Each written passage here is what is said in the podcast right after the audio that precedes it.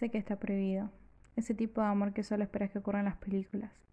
Esas películas cliché en donde conoces a un buen chico, a uno realmente bueno, que haría todo por vos, que te trata bien y no den sentimientos hacia vos. Te enamoras de él y la película parece perfecta. Todas las piezas encajan en su lugar y todo tiene sentido finalmente. Pero entonces de la nada aparece el chico malo y las cosas se complican. Los espectadores dicen, ¿qué pasó?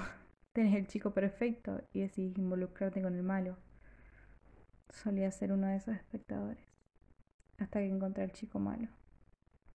Y luego me di cuenta de que aunque quieras deshacerte de él, de tus sentimientos, no podés. Acaricia mi cabello con tanta fuerza que hace que todos mis pensamientos se vayan. Toca mi cuerpo con tanta suavidad que olvido que tengo una vida detrás de nosotros. Besa mi cuello con tanta intensidad que siento que estoy viviendo una burbuja fuera de la realidad. No quiere involucrarse conmigo y no quiere nada serio. No piensa en mí como una compañera, como alguien con quien pasar la mayor parte de sus días. Pero todavía me besa la frente cuando pongo mi cabeza en su hombro. No quiere ser sincero, pero todavía me cuenta sus pesadillas y sus secretos más profundos. No quiere que lo conozca, pero me cuenta sus recuerdos de la infancia que le ponen la piel de gallina. Si el chico malo fuera tan malo, ¿sería real y humano frente a una chica sencilla cuyo corazón es suave? Estaría mintiendo si dijera que no quiero involucrarme, porque la verdad es que quiero tener la vida más fantástica con él. Quiero ser el personaje principal de nuestra película. Quiero que seamos los personajes principales de nuestra película. Quiero conseguir pasajes para Italia de la nada. Quiero que lleguemos a Roma y conduzcamos en moto, viendo la puesta del sol y las ruinas frente a nuestros ojos. Quiero mirarlo mientras él está concentrado en la vista. Quiero ver el momento exacto en el que su cuerpo se convierte en su alma. Quiero ver el momento en que se da cuenta de que su vida nunca volverá a ser la misma después de eso. Quiero conseguir pasajes de ida a Europa y no volver nunca. Quiero tener esa aventura de verano con él en Grecia, sintiéndome como Meryl Streep o Amanda Seyfried. Quiero que se sienta único y amado, apreciado, porque esta vida que tiene ahora no es la vida que quiere vivir. Y no creo que haya algo peor que vivir una realidad que desearía fuera tu peor fantasía. Recuerda, esto no va a durar para siempre. Esas fueron mis palabras exactas aquella noche estrellada de primavera en la que conducíamos por la ciudad. Y realmente quiero que él lo sienta, que realmente lo sepa. Esto no va a durar para siempre. Podría ser un alivio o una maldición. Sea lo que sea, siempre se puede sacar algo bueno de ello. Su vida de mierda, como él la llama, no será su realidad para siempre. Su realidad puede ser cualquier cosa que él quiera que sea.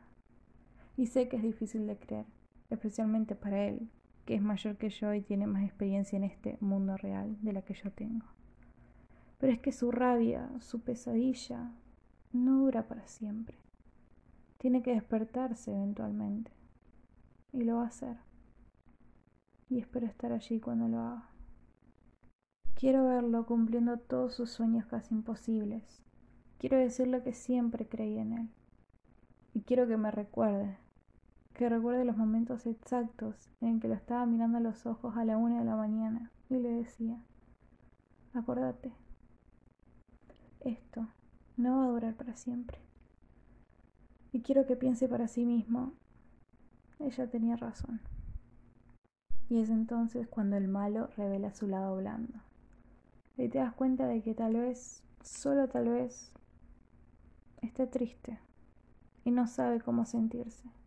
No sabe cómo afrontar todas las decepciones y traumas que lo golpearon.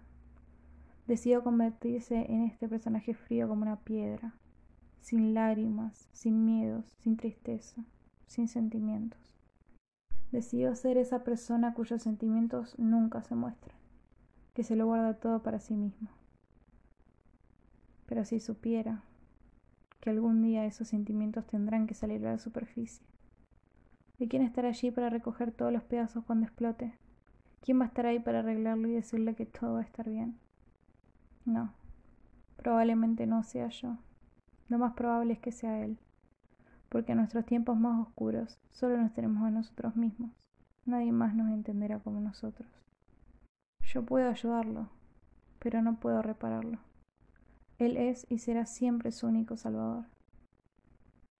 Me gusta escuchar las canciones que sonaban en su auto esas noches en las que nuestros cuerpos colapsaron el uno con el otro. No creo en las casualidades.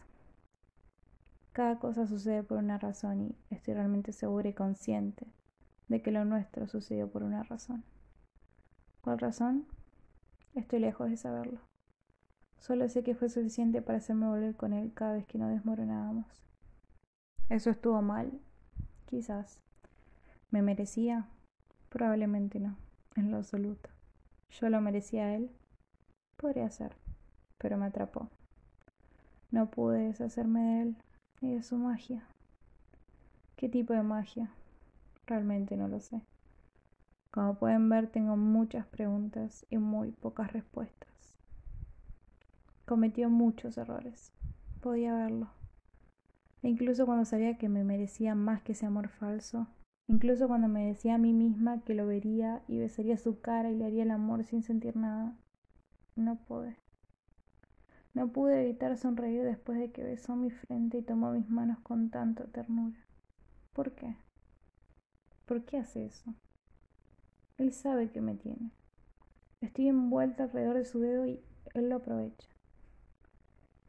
Y ahí fue cuando me di cuenta de que el chico malo siempre será un chico malo y me encanta pasar tiempo con él. Me encanta sentir sus ojos mirándome cuando yo no lo estoy mirando. Pero desafortunadamente no creo que él sienta lo mismo por mí.